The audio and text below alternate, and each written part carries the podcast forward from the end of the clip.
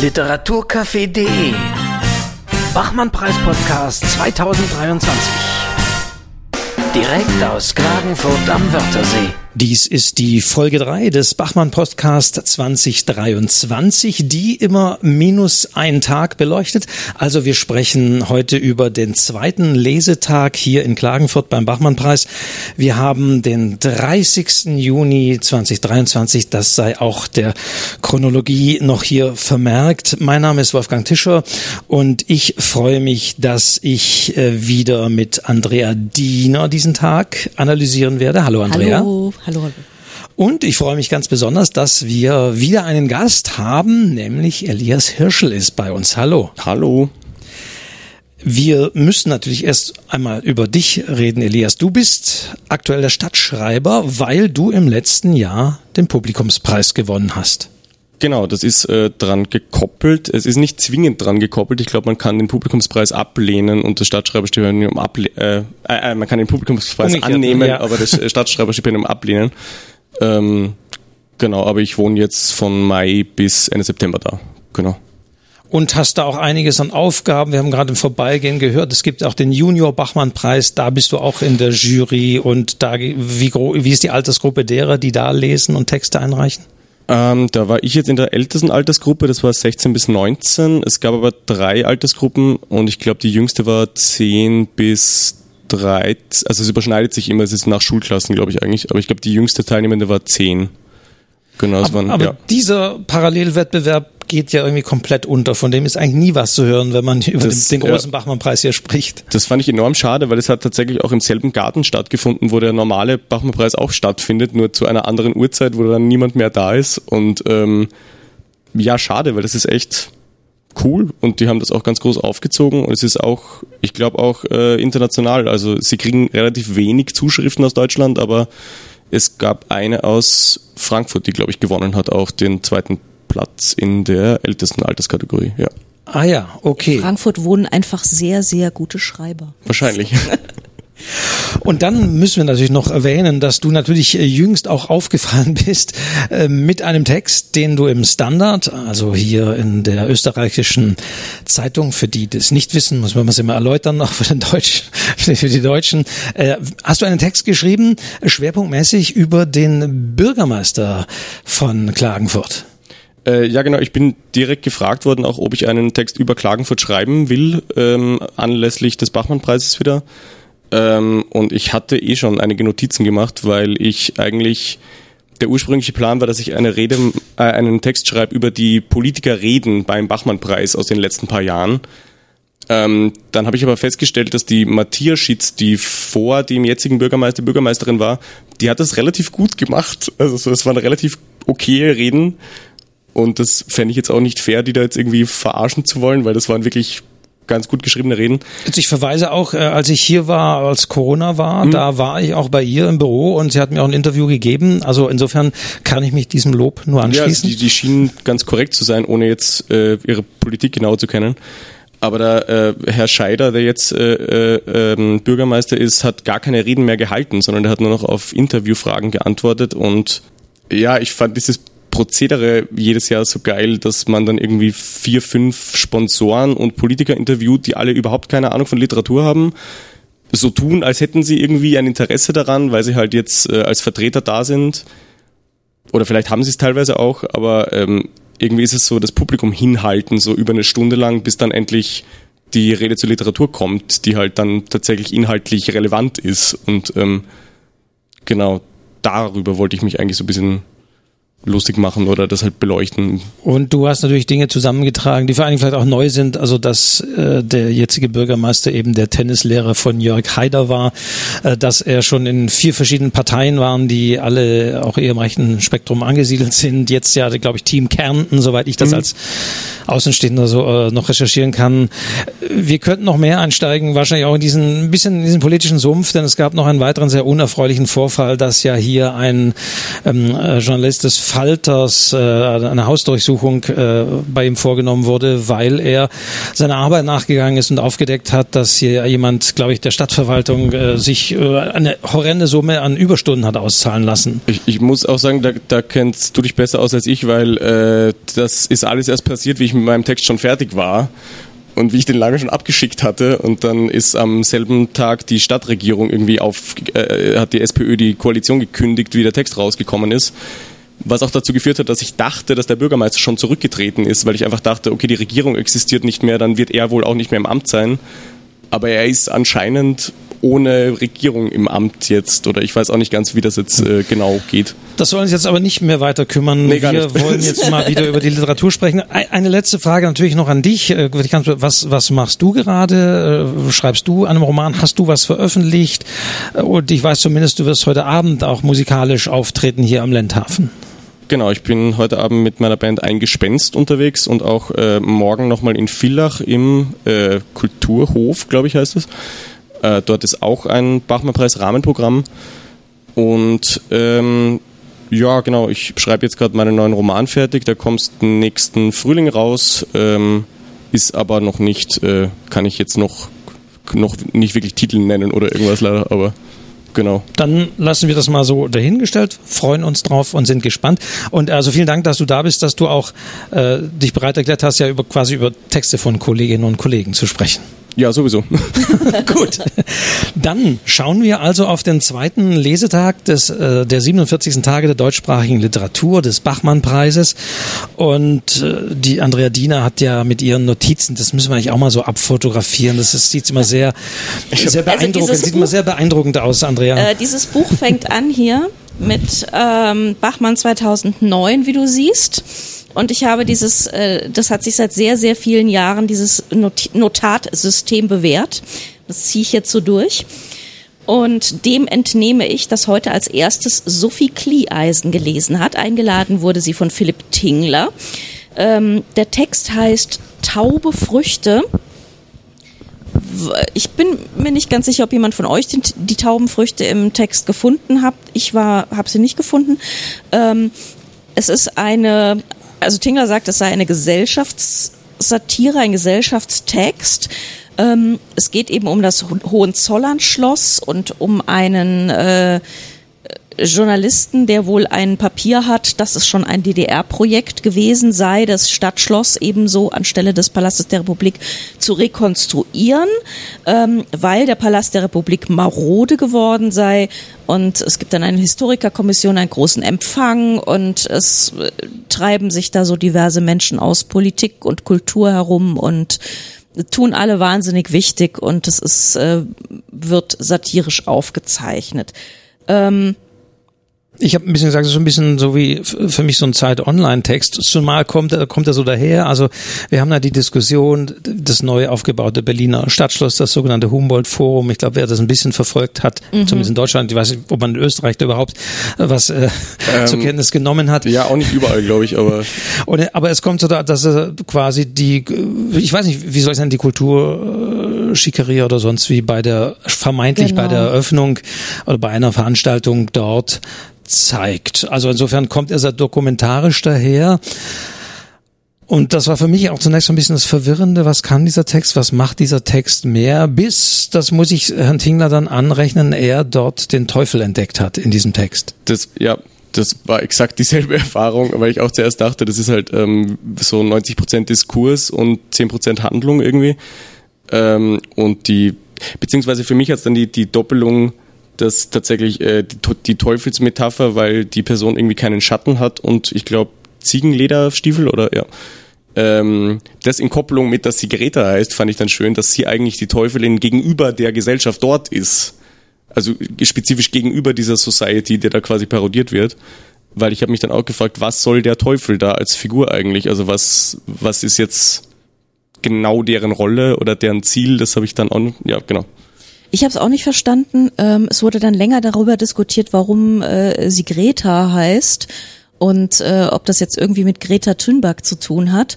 Und mir flüsterte dann Julia von nebenher zu, die Mephista heißt wie das Gretchen.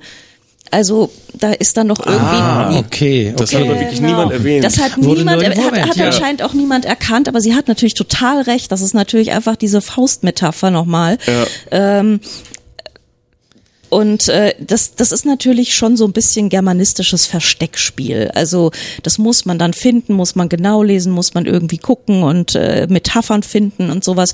Und dann wird man mit so einem Text vielleicht auch glücklich. Ich war es nur so mittel, um ehrlich zu sein. Ich fand den Kontrast halt stark zwischen, weil wir dann von ähm, boah, Namen nachschauen, Martin Pika und äh, Jacinta Nan- Nandi, ähm, zwei Texte, die eigentlich total zugängliche Sprache hatten irgendwie, also denen man wirklich, also die nicht verschlüsselt daherkommen, wo vielleicht trotzdem auch mehr drinstecken kann, als man zuerst denkt, aber es ist, ähm, ja, hat mich dann irgendwie eigentlich, äh, ja, habe ich gerne gehört direkt danach, so quasi. Ja. In der Tat, also beim ersten Text tat sich auch die Jury, glaube ich, ein bisschen schwer, noch ein bisschen das, das literarisch da rauszugraben. Deswegen, mm, in dem Fall bin ich wirklich Herrn Tinkler, Tingler dankbar, dass er ein paar Dinge äh, rausgezogen hat, dass äh, natürlich gesagt wurde, weil, weil für mich war das so ein ganz klar so ein Berlin-Text, wo ich sage, mich interessiert irgendwie Berliner Stadtschloss nicht, Berliner Kultur. Äh, aber dann wurde natürlich gesagt, ja, aber genau das Gleiche war ja auch gestern Abend, da ist ja mal traditionell am Donnerstagabend hier am Schloss Loretto sehr malerisch am äh, Wörthersee der Empfang des Bürgermeisters und da sei das ja auch ähnlich. Da sind die Kulturleute, da sind die, die sich äh, dort zeigen, da sind die, die eine Rolle spielen, da sind die, die man sehen will, da sind die, denen man besser aus dem Weg gehen möchte. Also es sei übertragbar. Ich weiß nicht, Frage jetzt an den Elias ich- sozusagen als Österreicher. Hat dir dir der Text, hat, hat dich das Berlin im Text gestört?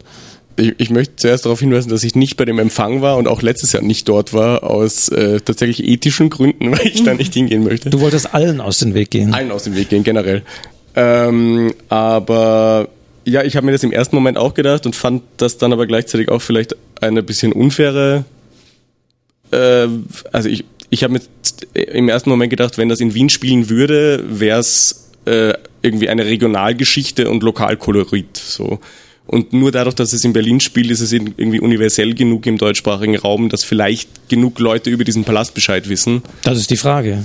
Ähm, ich, ich, ja, keine Ahnung, also ich habe tatsächlich, ich ke kenne die Thematik nur, weil ich im Februar eine Fahrradtour in Berlin gemacht habe, so eine Fahrradstadtführung, wo mir das sehr lange erklärt worden ist mit dem äh, Humboldt-Forum und was da die, die Vergangenheit ist. Was ich auch, die, die haben da auch irgendwie, die DDR hat, glaube ich, versucht, einen Balkon von dem ganz alten Schloss zu retten und wollte den so raussprengen und auf Heuballen landen lassen und der ist komplett kaputt gegangen dabei. Und das sind dann schon schöne Stories, aber die kennt halt vielleicht auch nicht jeder. So. Ja, Da also, ist dann auch eine ganze Menge von dieser Restitutionsdebatte noch drin, weil äh, das Humboldt-Forum besteht ja eben aus Artefakten äh, diverser sogenannter Völkerkundler, wie man das dann also damals Ja, nannte. man kann auch sagen Raubkunst und Ja, Beutekunst, genau, ja. Raubkunst Mhm. und Beutekunst. Und dann gibt es da eben auch noch so ähm, die, äh, diverse äh, Dialoge dazu. Wo ist denn nun dieses Boot? fragte eine arbeitslose Ethnologin. Warum gibt man nicht gleich alles zurück? Dann ist mehr Platz für Preußen, bemerkte ein Völkerkundler. Also es bezieht sich eben auf dieses Südseeboot, äh, das da steht. Und da gab es dann auch letztens ein naja, vor einem Jahr oder sowas, ein Buch dazu, das eben die Geschichte dieses Bootes nachzeigt und eben auch zeigt, dass auch diese Südsee-Dinge, wo man jetzt nicht vielleicht denkt, das ist jetzt eine deutsche Kolonie, das hat man gewaltsam geraubt, dass aber auch da irgendwie schon wahnsinnig viel äh, Gewalt und und äh, ähm, Blut dran klebt. Und also dieses Boot muss man dann, das hier wirklich nur ganz kurz in diesem Text auftaucht, das hat ist auch mit einer rasenden Debatten Dingenskirchens über, also da ist sehr sehr viel drin, wenn man da auf dem Stand der deutschen Presselandschaft ist. Österreicher Ich muss sagen, wahrscheinlich das hätte ich jetzt nicht erkannt, Ja. aber ich finde es auch nicht wahnsinnig schlimm, dass ich jetzt nicht alle Anspielungen verstehe. Also man kann ja trotzdem über solche Sachen schreiben, aber Ja, aber es ist halt, es steckt halt irgendwie sehr viel so Kleinigkeiten drin. Mhm. Und ähm, ich finde aber, dass der Text jetzt nicht so viel daraus macht, um ehrlich zu sein. Also nicht auf der Strecke, die ich jetzt hier gerade vor mir habe. ich habe, also ich tue mir immer schwer mit Texten, wo halt wenig Bewegung stattfindet, wo halt dann eben, wie gesagt, 90% Diskurs ist, aber es passiert gar nicht so viel im Raum im Endeffekt dann.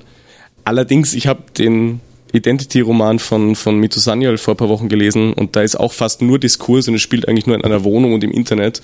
Aber da passiert irgendwie gleichzeitig extrem Ja. viel. Also die kriegt das irgendwie hin, ganz gut. Aber Ja, ja, also hier sind halt so, solche Einsprengsel auch noch immer an Wissen so eingestreut und man lässt Figuren auftreten, die das dann äh, bemerken, wie du gerade gelesen hast. Also ich denke, damit haken wir auch diesen Text ab, denn ähm, es gibt, und es gab, würde ich jetzt mal sagen, würde ich dann drei stärkere Texte, die danach kamen.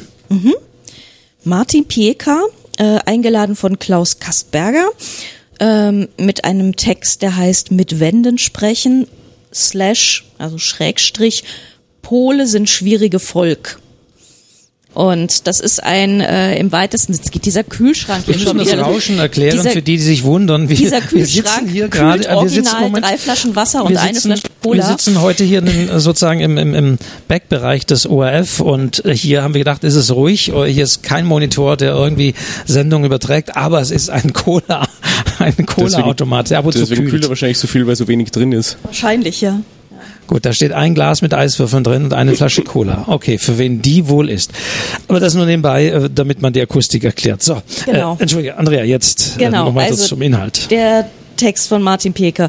Ähm, es geht um ein, es ist eine Coming-of-Age-Geschichte im weitesten Sinne ähm, mit einer Mutter, die äh, schwierig ist. Ähm, also im Zusammenleben erstmal als schwierig dargestellt wird. Sie trinkt sehr viel, sie redet mit Wänden und das sehr laut. Äh, Sie hat ständig irgendwelche Gerichtsshows im Fernsehen laufen und gestikuliert damit. Und ähm, der Sohn kapselt sich so ein bisschen ein, spielt immer World of Warcraft. Ähm, äh, fängt, fängt an, irgend Gedichte zu schreiben, sehr, sehr laute Krachmusik zu hören und versucht also, sich so ein bisschen gegen diese Mutter und gegen dieses ständige Gerede und Geschreie irgendwie abzukapseln. Und ähm, der Text fällt in zwei Hälften. Die erste Hälfte ist eben aus der Sicht dieses Sohnes. Dann tut dieser Sohn irgendwann mal einen Schrei und knallt auf die Tür. Und der zweite Teil des Textes gehört der Mutter.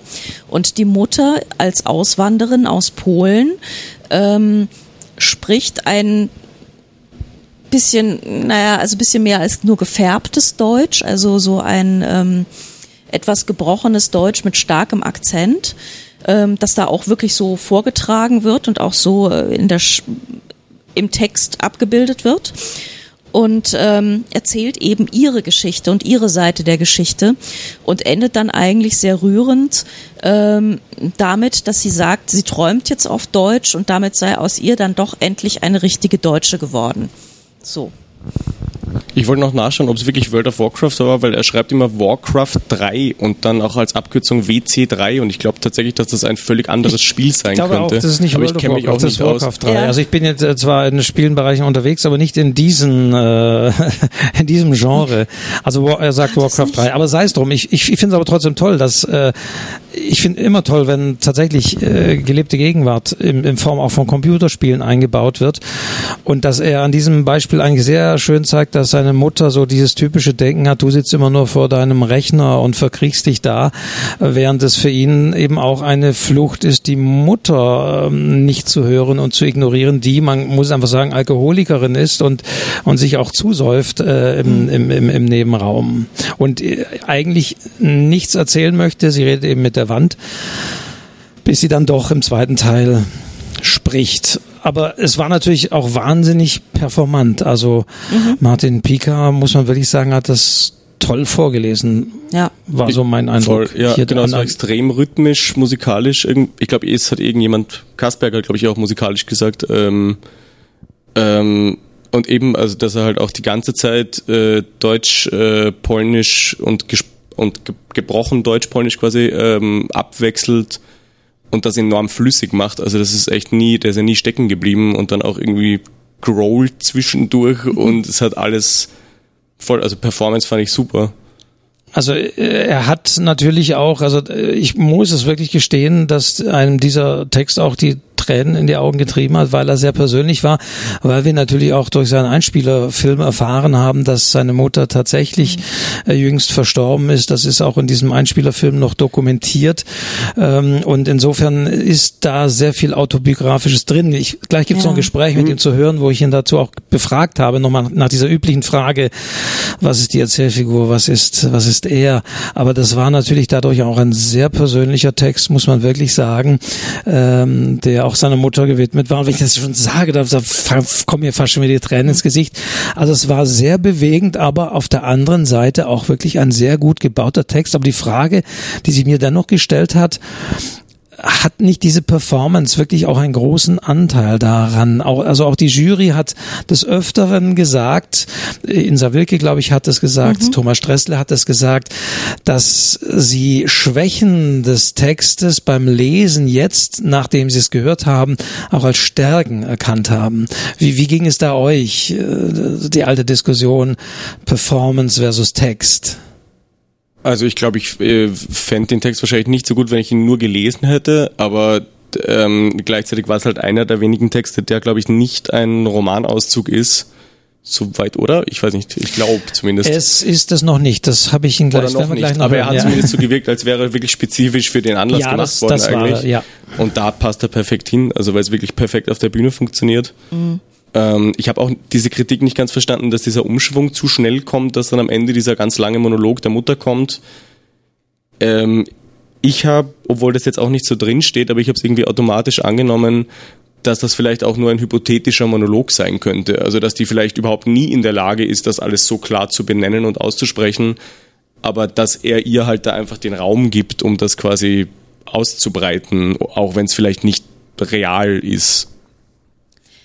Ich weiß es nicht, weil er hat ja in seinem ähm, in seinem Vorstellungsfilm gesagt, also er kommt aus einer Familie, die zwar eigentlich einen akademischen Hintergrund hat, aber trotzdem sehr sehr arm war und die Mutter hat als äh, also die die Textmutter, die fiktive Mutter hat als Altenpflegerin gearbeitet und es ist komplett nicht auszuschließen, dass sie in Polen, ich weiß nicht, Lehrerin war. Also weil es halt so mhm. funktioniert ja immer. Ne? Man fällt ja dann immer leider Gottes beruflich ein paar Stufen nach unten, wenn man das Land verlässt. Also zumindest, wenn man hm. äh, in ein erste Welt wohlstandswestliches Land einwandert. Ähm, insofern, ich halte es nicht für unwahrscheinlich, dass die Mutter sich sehr gut art äh, so artikulieren kann und ähm, vor allem, also diese diese Art von also von, von nachgeahmtem, also bei, bei Martin ist es ja natürlich nachgeahmt, er spricht ja selber nicht das gesprochene Deutsch, aber er hat es eben nachgeahmt. Ähm, das ist, glaube ich, nicht so ganz einfach, weil man äh, dann immer auch denken könnte, das wird doch irgendwie so ein bisschen exotistisch äh, nach, ne, so überfärbt oder karikiert und wie weit darf man das eigentlich? Ähm, aber ich habe das eigentlich so ein bisschen gelesen, wie auch wenn in Texten Dialekt vorkommt. Und manchmal kommt in Texten Dialekt vor und der bringt dann Dinge, die so von ganz unten kommen und irgendwie aus Kindheitsdingen kommen und so ganz basismäßig funktionieren. Die Dialekt kann solche bring Dinge total gut auf den Punkt bringen. Und ich glaube, das, das ist auch das, was die Mutter macht. Die bringt einfach so diese, diese Gefühle, die von ganz unten kommen, irgendwie in ihrem sehr gebrochenen Deutsch, aber trotzdem so gut auf den Punkt, wie äh, der Erzähler mit seiner doch eher flüssigen Sprache das zum Beispiel überhaupt nicht könnte. Und es war ja kein Karikieren mit diesem Dialekt, sondern ja, es war ja auch da wieder ein, ein, ein, sehr liebesvolles. Es war total liebevoll. Adaptieren ja. dieser Sprache der Mutter. Und ja. es war auch eben nur auf eine Person bezogen, wie die eine Person sich halt ausdrückt. Also es war ja gar nicht so, das ist jetzt generell der Dialekt von der äh, Einwanderungscommunity aus Polen. Ja, genau. genau, ja. Äh, vielleicht sagen wir gleich noch was zur Jury, aber ich spiele jetzt kurz ein das Interview, das Gespräch, das ich mit Martin Picard kurz nach seinem Auftritt, der so schien alles von ihm abgefallen äh, und da habe ich ihn natürlich befragt nach dieser Erzählerfigur, Autorenfigur und was, ob mehr daraus wird. Er sagt gerade, er ist total überfordert. Martin Picard nach seiner Lesung ist jetzt sozusagen alles abgefallen, nachdem die Performance vorbei ist abgefallen, aber Performance kostet auch Kraft. Also man muss sich unheimlich konzentrieren, wissen, wann man atmet, wo man atmet, wie man atmet, wann man einen Schluck Wasser trinkt. Äh, Performance kostet Kraft, das denkt man gar nicht so sehr, aber auf der Bühne zu stehen und einen Text zu präsentieren, ist anstrengend, wenn man es richtig macht. Und äh, ich kann es so sagen, ich finde es sehr beachtenswert, du hast es wirklich sehr gut gemacht, du hast auch nicht overperformed, was ja auch immer das, was ich ein bisschen so befürchtet habe. Aber wie lange hast du daran gefeilt, auch an der Performance? Ähm, tatsächlich sehr lange. Ähm, ich habe jeden Tag einmal den Text gelesen, laut. Manchmal auch leise, wenn ich irgendwohin unterwegs war, wo ich wusste, ich muss eine längere Strecke zu Fuß gehen und ich kenne den Weg, dann habe ich ihn einfach durchgelesen. Ähm, der Text ist komponiert und nicht immer genau das, was ich einfach umgangssprachlich sagen würde. Und das muss man sich unglaublich hart ins Hirn hämmern. Das war viel Arbeit. Das war viel Arbeit. Und du hast auch äh, gesungen und nicht schlecht gesungen. Oh, ich finde, ich singe sehr schlecht, aber ich habe mir echt Mühe gegeben. Aber es hat sich harmonisch eingeführt. Also ich kann nur sagen, man kann sich nochmal anhören. Was mich noch interessieren würde, was mich als Thema auch ein bisschen begleitet, dein ähm, Porträt hat durchaus ja auch deine Mutter gezeigt und auch sozusagen, was nach dem Tod der Mutter geblieben ist. Und gleichzeitig kommt dann ein Text eines Erzählers, der auch sich darum geht, über das Zusammenleben mit der Mutter, auch Tod der Großmutter und so weiter. Diese Trennung zwischen dem Autor Martin Picard und dem Erzähler. Wie siehst du das? Es, legt ja so ein bewusst mit diesem Video an, dass es irgendwie eins ist. Und gleichzeitig, denke ich, legst du wahrscheinlich aber auch Wert darauf, dass das, was du eben komponiert hast, du hast es ja gerade gesagt, eben nicht dein Leben ist. Doch, das ist es. Also es ist schon mein Leben. Es ist auch autobiografisch. Es ist halt autofiktional, wie man heute so schön sagt. Ähm, man muss sich halt selbst als literarische Figur schaffen erstmal und die Rahmenbedingungen setzen, die man will. Denn wenn ich ein ganzes Leben erzählen würde, würde ich hier auch unheimlich viel langweilige, irrelevante Passagen erzählen. So, und ist, manchmal ist das cool, so, man hat manchmal das Gefühl, David Lynch macht das so, da kommen einfach irrelevante Sachen vor, die sind halt da, so. Ähm, und es kann auch cool sein, aber es ist eine, gleichzeitig eine Trennung und ein Zusammenfallen. Und ich glaube, auch da wieder hat man dieses Bastardmotiv, das ich so schätze, weil ich, ich bin meine eigene literarische Figur, aber ich bin halt auch die von mir geschaffene literarische Figur. Wird mehr werden aus diesem Text? Ich hoffe es.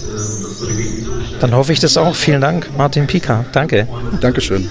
Gibt es noch was, nachdem wir das jetzt gehört haben, zur Jury-Diskussion zu sagen? Hast du da was äh, angemerkt zu diesem Text, außer dem schon genannten, dass natürlich die Performance eine Rolle spielte? Also, er hat die natürlich, ja, aber irgendwie tut die Jury immer wieder, wenn sie mit so einem etwas laut poetischen Performance-Text konfrontiert ist, tut sie immer so, als würde sie da zum ersten Mal mit konfrontiert und ist immer mhm. ganz erstaunt und weiß gar nicht, wie sie damit umgehen soll.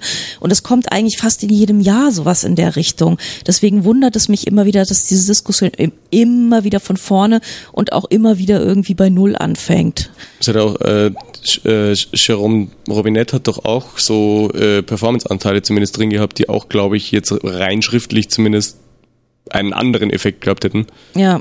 Ich habe mir nur noch aufgeschrieben, weil da, da hätte ich, glaube ich, auch zugestimmt. Ich bin auch nicht sicher, ob es diese Pflegetipps gebraucht hätte zwischendurch, weil ich glaube, der Text hat eh genug. Ich glaube, der Kasperger hat gemeint, es braucht es als Bruchstellen so. Das glaube ich nicht, aber es gab eh genug Bruchstellen, auch ohne die. Ähm, ja, weiß ich nicht. Also die haben mir also jetzt auch nicht so der wahnsinnig Text hatte viel immer gegeben, so Einsprengsel für die, die den noch nicht so immer so Einsprengsel, mhm. das wirklich so Pflegetipps, teilweise auch so banale Umgang auch mit älteren Menschen und so eingestreut waren. Ich fand die jetzt auch nicht schlecht, aber die haben mir jetzt auch nicht so wahnsinnig viel gegeben und der ganze Text ist schon ein bisschen lang insgesamt. Also ja, ja aber ein bisschen kann ich mich anschließen, dass sie natürlich das auch so ein bisschen gebremst haben, weil ich glaube, äh, er schildert ja, dass der Umgang mit seiner Mutter nicht einfach war und diese Pflegetipps ja, helfen, haben, auch, also haben für mich auch diese Erzählerfigur geholfen, da einfach ein bisschen kurz rauszutreten, so mhm. banal die manchmal auch sind.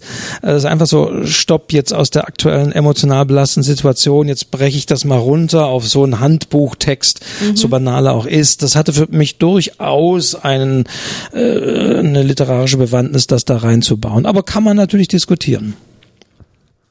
Dann würde ich sagen, kommen wir zum dritten Text. Es wurde interessanterweise heute, wir haben ja nicht 14, sondern 12 äh, Lesende und interessanterweise wurde gestern die erwartbare zwei vor der Mittagspause und zwei danach gemacht. Diesmal waren es drei vor der Mittagspause und ein Text danach und der letzte vor der Mittagspause war eben der von äh, Jacinta Nandi über die wir gestern schon eine Podcast-Folge gehört haben, dass sich Mito Sanyal schon auf die, ihren zweiten Text, den sie eingeladen hat, gefreut hat.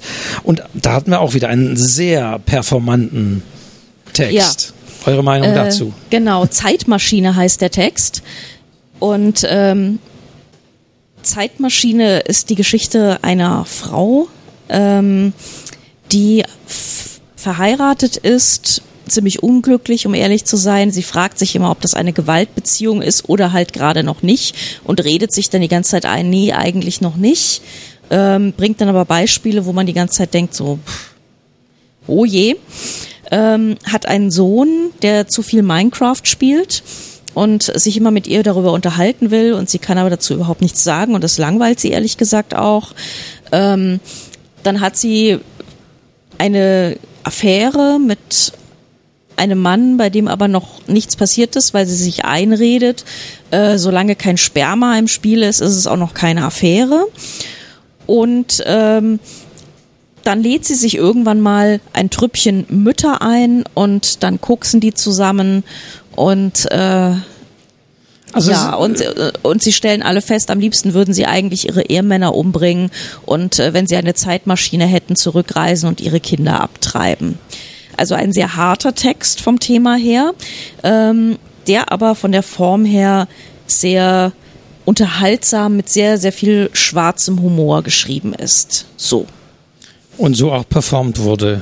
Ich kann mich noch daran erinnern, dass gestern die Insa Wilke, äh, nicht die Insa Wilke, die Maradelius gesagt hat bei irgendeinem Text, das ist der lustigste Text und es ist jetzt äh, der viel lustiger als alle Texte, die noch kommen oder die meisten irgendwie. Und das war jetzt für mich eindeutig der lustigste Text. Also das war irgendwie auch, ähm, der hat ja auch sein irrsinnig, irrsinniges Tempo gehabt.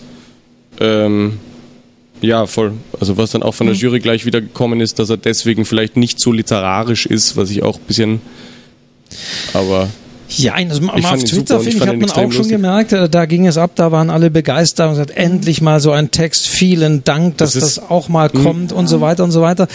Äh, Ich war da ein bisschen zweigespalten, zwiegespalten, muss ich sagen, weil auf der einen Seite dachte ich, ja, äh, allein durch die Tiefe des Themas, das dieser Text verhandelt, ähm, äh, ist er natürlich fernab der, der Comedy, aber andererseits hat er wiederum so Sachen drin gehabt, wie, wie, wo ich sage, das, das war wieder Comedy-Element, das war wieder ein platter Gag. Äh, auch wie er vorgetragen war, schien er mir tatsächlich auch sehr mündlich zu sein. Also schien er mir eher manchmal der Text einer Bühnenperformance zu sein, äh, die die Autorin sozusagen ja auch gegeben hat dort. In, ähm, also sie selbst äh, stammt ja aus ist in England geboren, äh, englisch-indischer Hintergrund, auch ihre Hauptfigur. Also wir haben in diesem Jahr das, was mir gar nicht so gut gefällt, so eine wahnsinnige Nähe auch immer der, der, der Biografien der Autorin oder Autoren zu ihren Figuren, aber sei mal dahingestellt.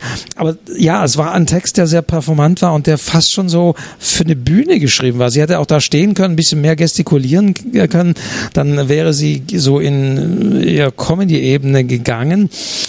Äh, insofern war ich auch ein bisschen ambivalent, äh, dass der Text natürlich sehr gut unterhalten hat. Das Publikum hat sehr gelacht. Also auch, wir waren ja draußen, da war auch die Stimmung gut.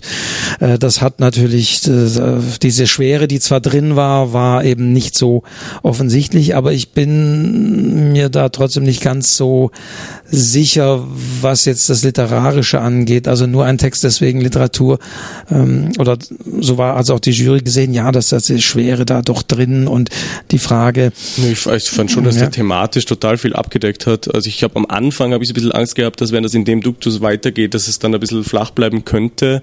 Aber am Ende habe ich schon das Gefühl gehabt, dass da jetzt die ganze Thematik Gewaltbeziehung eigentlich ganz gut, jetzt nicht abgehandelt, aber halt irgendwie zu einer ganz guten Klammer gebracht worden ist. Und ich würde den auch gern lesen, normal, auch wenn der jetzt länger wäre, weil ich das, glaube ich, einfach, das geht super flüssig schnell zum Durchlesen und ähm, ich voll, also ich weiß nicht, auch, auch überhaupt nichts gegen Sie jetzt als Vortragende, aber ich, ich habe den, also ich habe jetzt nicht das Gefühl gehabt, dass der Vortrag was verbessert hat an dem Text. Ich hätte den als Text, glaube ich, genauso gut gefunden. ja, klar, man, sie hat auch ein bisschen Akzent, aber ich, ich denke, der Vortrag Nö, da- hat es natürlich, aber, da, da, hat lediglich das Mündliche des Textes, also das sehr gut, also deutlich aufscheinen lassen, dass es ja eigentlich, also ganz klar hier ein, ein Monolog ist. Ich fand den Text ehrlich gesagt ein bisschen erwartbar. Also ich habe halt ein paar Kolumnen zur Vorbereitung gelesen von ihr und es ist eigentlich überhaupt kein Unterschied, außer ähm, dass es in dem Text kein Ich gibt, sondern dass es in die dritte Person umgewandelt wurde. Aber ansonsten vom, vom Duktus, vom Thema her geht es eigentlich gar nicht darüber hinaus, finde ich. Und ähm, ich bin da manchmal, wenn ich so eine Autorin kenne oder auch einen Autor und äh, lese was und finde das eigentlich so ganz unterhaltsam und dann kommen die zu Bachmann und dann denke ich immer so, jetzt kommt so ein Knaller, aber es kommt einfach noch irgendwie mal genau das Gleiche. Ähm, das ging mir tatsächlich auch ein bisschen so bei bei Stefanie Sargnagel, wo ich dachte, ähm, hast du halt auf Facebook immer mitgelesen und dann kommt so ein Text bei Bachmann und es ist dann nicht so viel anders, ehrlich gesagt. Dann sitze ich mal da und denk so, ja, das habe ich jetzt auch erwartet.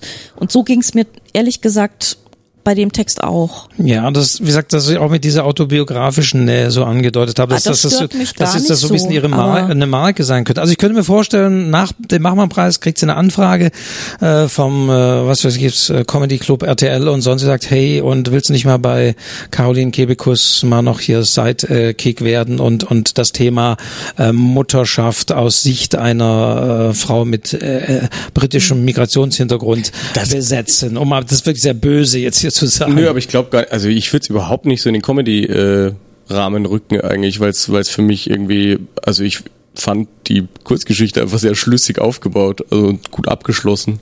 Ich weiß nicht, also ich weiß nicht, ob die spezifische Geschichte sich gut als Roman eignen würde, aber ich würde so in dem Duktus würde ich gern einen kurzen Roman lesen eigentlich. Kann ich mir sehr gut vorstellen.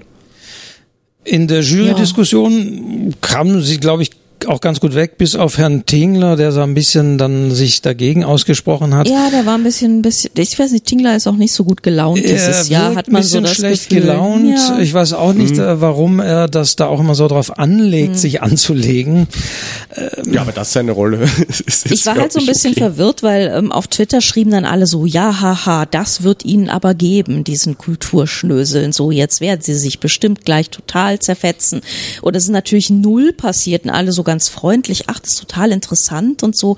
Und auch Tingler so, ja, die Kulksen Mütter haben mir super gut gefallen. Ja. Und da ist halt so dieser ganze, äh, jetzt das ist unsere Autorin, die bringen wir jetzt gegen Klagenfurt in Stellung, ist so ein bisschen verpufft. Das hat mir, also ehrlich gesagt, ich habe es mir angeguckt, es hat mir ganz gut gefallen. So. Ich würde Ja. ihm trotz, also rein von der Twitter-Reaction, ich würde ihm gute Chancen auf den Publikumspreis einräumen trotzdem. Ja, total. Das auf jeden Ja. Fall dem Publikum gefallen, ja. Aber wobei nicht immer. Nee, manchmal war man auch schon erstaunt, dass äh, das Publikum dann doch gar nicht, nicht den, den witzigsten, performantesten Text genommen hat. Also sind wir mal gespannt, aber ich gebe dir vollkommen recht. Ich glaube, da sind gute Chancen da. Also man kann sagen, wer das jetzt nicht ähm, jetzt den Podcast hört und die Texte nicht gelesen hat, verfolgt hat, ähm, sowohl von Martin Pika als auch von Jacinta Nandi würde ich auch eher empfehlen, sie sie die anzuschauen Ja. als Videomitschnitt, als sie zu lesen. Vor allen Dingen der von Martin Pika. So, dann war Mittagspause und dann kam noch ein letzter Text, der in diesem Jahr den Bachmann-Preis gewinnen wird. Genau. Ich bin auf meinen Sitz gefallen und habe es heute irgendwie geschafft, noch eine Leberkässemmel zu bekommen, nachdem ich 20 Minuten gewartet habe. Im Gegensatz zu gestern, das läuft nämlich irgendwie dieses Jahr nicht so. Das habe ich schon von mehreren gehört. Ähm, Der Verkauf der Leberkässemmeln. das mit der Leber, also das mit der Leberkissemmel ist dieses Jahr ein Hauen und ein Stechen, aber ich hatte dann eine, habe mich sehr zufrieden fallen lassen und ähm, habe dann dem Text von Anna Fellenhofer zugehört und dachte erst, so, oh, jetzt kommt zu Kunst, zu meine Leberkissemmel gebissen. Und dann äh, konnte ich fast nicht weiter essen, weil der Text mich total gekriegt hat. Ähm, eingeladen wurde sie von äh, Frau Schwenz-Harrand. Fische fangen heißt er. Und das ist, also wenn man es wirklich total verkürzt, es ist die Schulmobbing-Geschichte eines 17-Jährigen mit Gesichtsblindheit, äh, der eine alleinerziehende Mutter hat. Ähm, die auch trinkt, das hatten wir ja schon mal. Ähm, genau, und der, der Bub macht sich dann eine Liste mit den ganzen Merkmalen der Kinder, hat einen Ohrring, ähm, Also gesichtsblind heißt, er Hat- kann, genau. er erkennt Personen nicht am Gesicht. Also es gibt diese, äh, ja, ich weiß nicht, ob eine Krankheit, aber diese, diesen, dieses Manko. Also das- ich bin, ich bin ja. knapp davor, um ehrlich zu sein. Ich muss Gesichter wirklich auswendig lernen und sie mir sehr genau einprägen und gucken wieder, Mhm. weil ich erkenne Leute so schwer wieder. Und äh, ich habe mich total damit identifiziert. Und wie er dann diese Liste gemacht hat mit den äh, hat Sommersprossen, rote Haare und einen Ohrring, dachte ich, ja, genauso funktioniert, genauso denke ich mir das auch immer aus. Genauso muss ich auch mir Leute auswendig lernen. Das ist wirklich ein Lernen. Ja, das ist nicht so, ich gucke jemand an und habe es mir gemerkt, sondern man, ich muss ein Gesicht wirklich lange gesehen haben und dann kann, kann ich mir das irgendwie einprägen. Und diese Liste kriegt er dann am Ende von seinen Schulhofmobbern entwendet und sie lachen darüber und ähm, es ist eben sehr, sehr viel Gewalt im Spiel, aber da gibt es tatsächlich einen Moment, wo sie über ihn lachen und er lacht dann am Ende kurz mit und denkt so, dass es näher komme ich ihnen nicht mehr, als dass ich mir jetzt denke, dass ich jetzt gerade mal mit ihnen gelacht habe. Also sehr, sehr bittere Geschichte und ähm, bin gespannt, wie es euch ging. Die Jury war ein bisschen irritiert, glaube ich. Vielleicht sind die alle nicht Hab ich gemobbt gar nicht so worden. Eindruck. also Die die, die waren alle so, sehr ah, begeistert. so Also, wahnsinnig, ja. na, aber nicht, also so super komplex und ich weiß gar nicht, worum es geht und haben immer irgendwie so, für mich war der Text irgendwie komplett klar. Elias, wie Ja, war dass, es er, für dich? dass er so mega komplex war, finde ich jetzt auch nicht. Aber äh, der Tingler war ja auch völlig begeistert, Ja. was mich dann auch gewundert hat, dass er so instant. Ähm, ich kenne die Anna Fellenhofer, weil wir letztes Jahr zusammen in of all places in, in Rostock eine Lesung hatten. Und äh, sie hat damals schon aus, ich glaube, das Buch heißt Schnittbilder, was auch ähm, mehr oder weniger so Fallstudien aus der, ich glaube, Psychotherapie oder so irgendwie in die Richtung.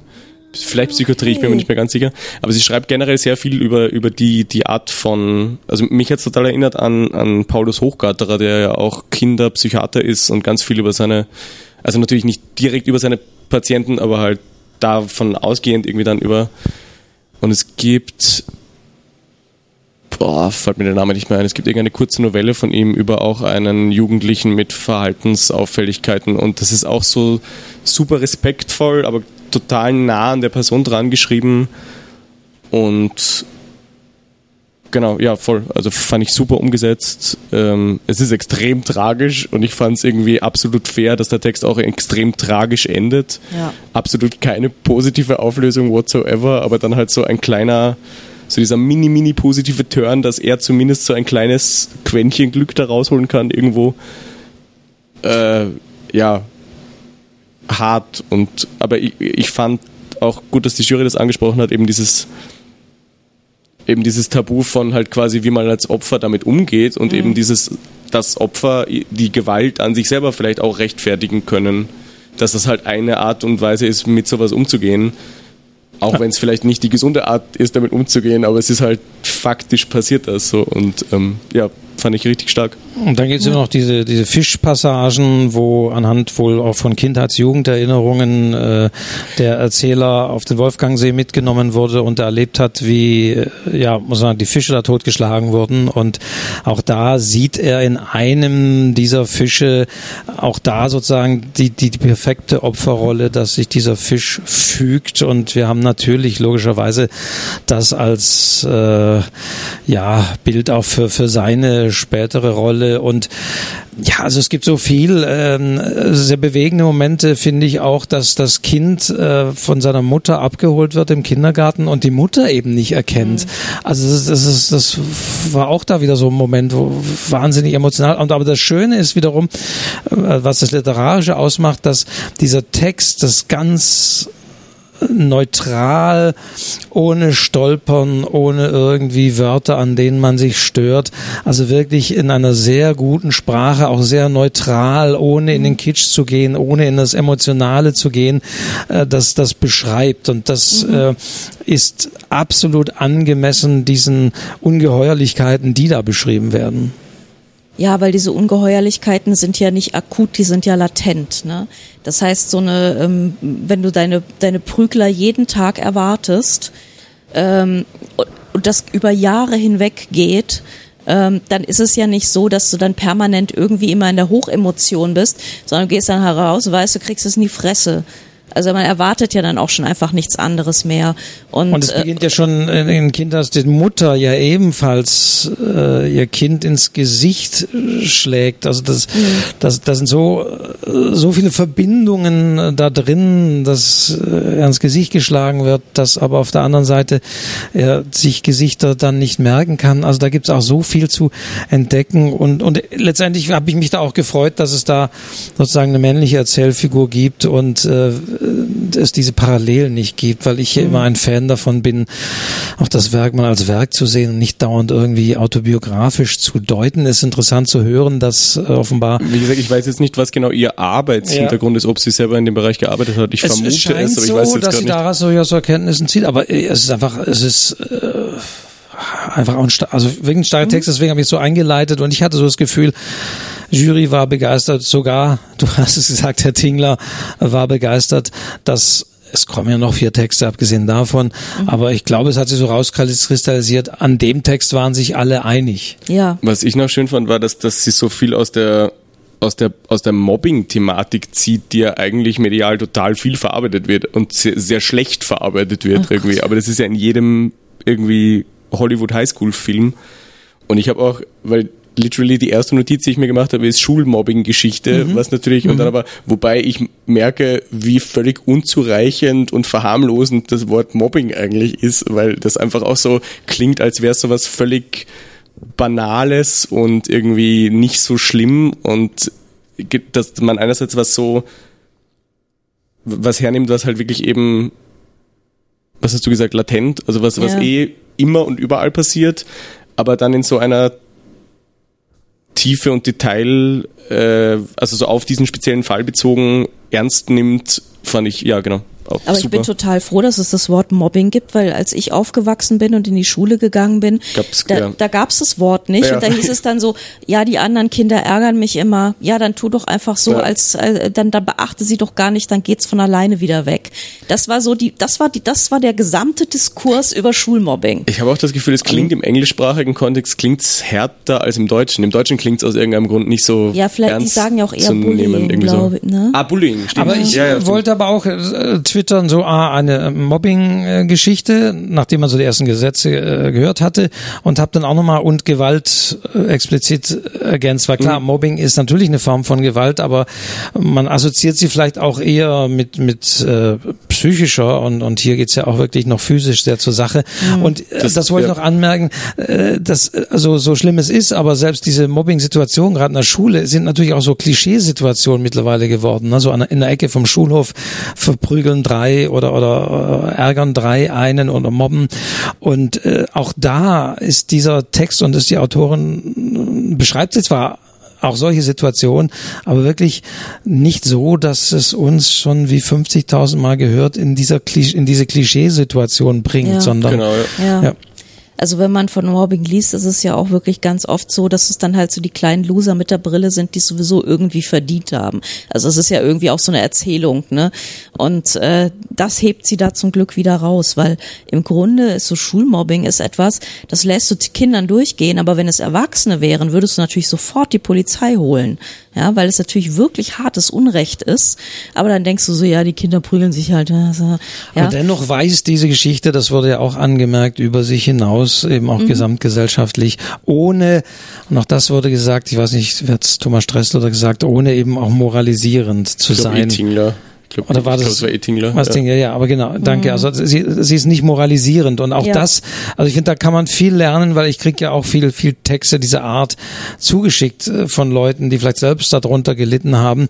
Aber es wird entweder äh, verkitscht, also im Sinne, also ja, Kitsch verbindet man ja meist immer mit irgendwelchen äh, überbefüllten Zeichnungen und der Hirsch, aber es gibt ja auch diesen anderen Kitsch, dass einfach so Situationen dargestellt, erwartungsgemäß ausgelutschte Bilder und ausgelutschtes und also Kitsch ist so für mich immer so ein bisschen zu viel von irgendwas und das oder eben moralisierend. Ich möchte an diesem Text zeigen und ähm, man macht es aber viel besser, indem man es eben nicht so moralisierend macht und indem man es macht wie Anna Fellenhofer und insofern finde ich auch, wir haben heute am diesem letzten äh, als letzten Text, nicht an dem letzten Tag, als letzten Text wirklich einen, definitiv einen Gewinnertext gehört, wenn nicht den. Aber morgen kommen ja noch vier Texte. Morgen sind noch Evgeny Breiger dran, Mario Wurmitzer, Laura Leupi und Denis Utlu. Da wird morgen drüber zu reden sein. Für heute sei genug geredet in diesem Podcast. wir wollen alle Äh, an den See. äh, Genau, äh, alle wollen an den See. Ich, äh, genau, du Essen. fährst an den See. Genau. Elias, was machst du noch? Ich muss was essen und dann äh, Soundchecken direkt für dieses Konzert da. Genau.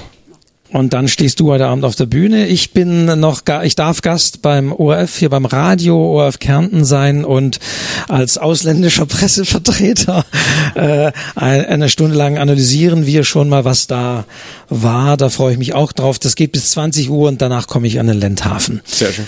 Ich danke euch beiden äh, sehr herzlich, Andrea ja, Diener, Elias Hirschel fürs Dasein und fürs Mitdiskutieren. Danke auch fürs Zuhören euch da draußen. Morgen dann die weitere Folge. Also bis dahin habt einen schönen Tag. Tschüss. Ciao. Tschüss. Ciao.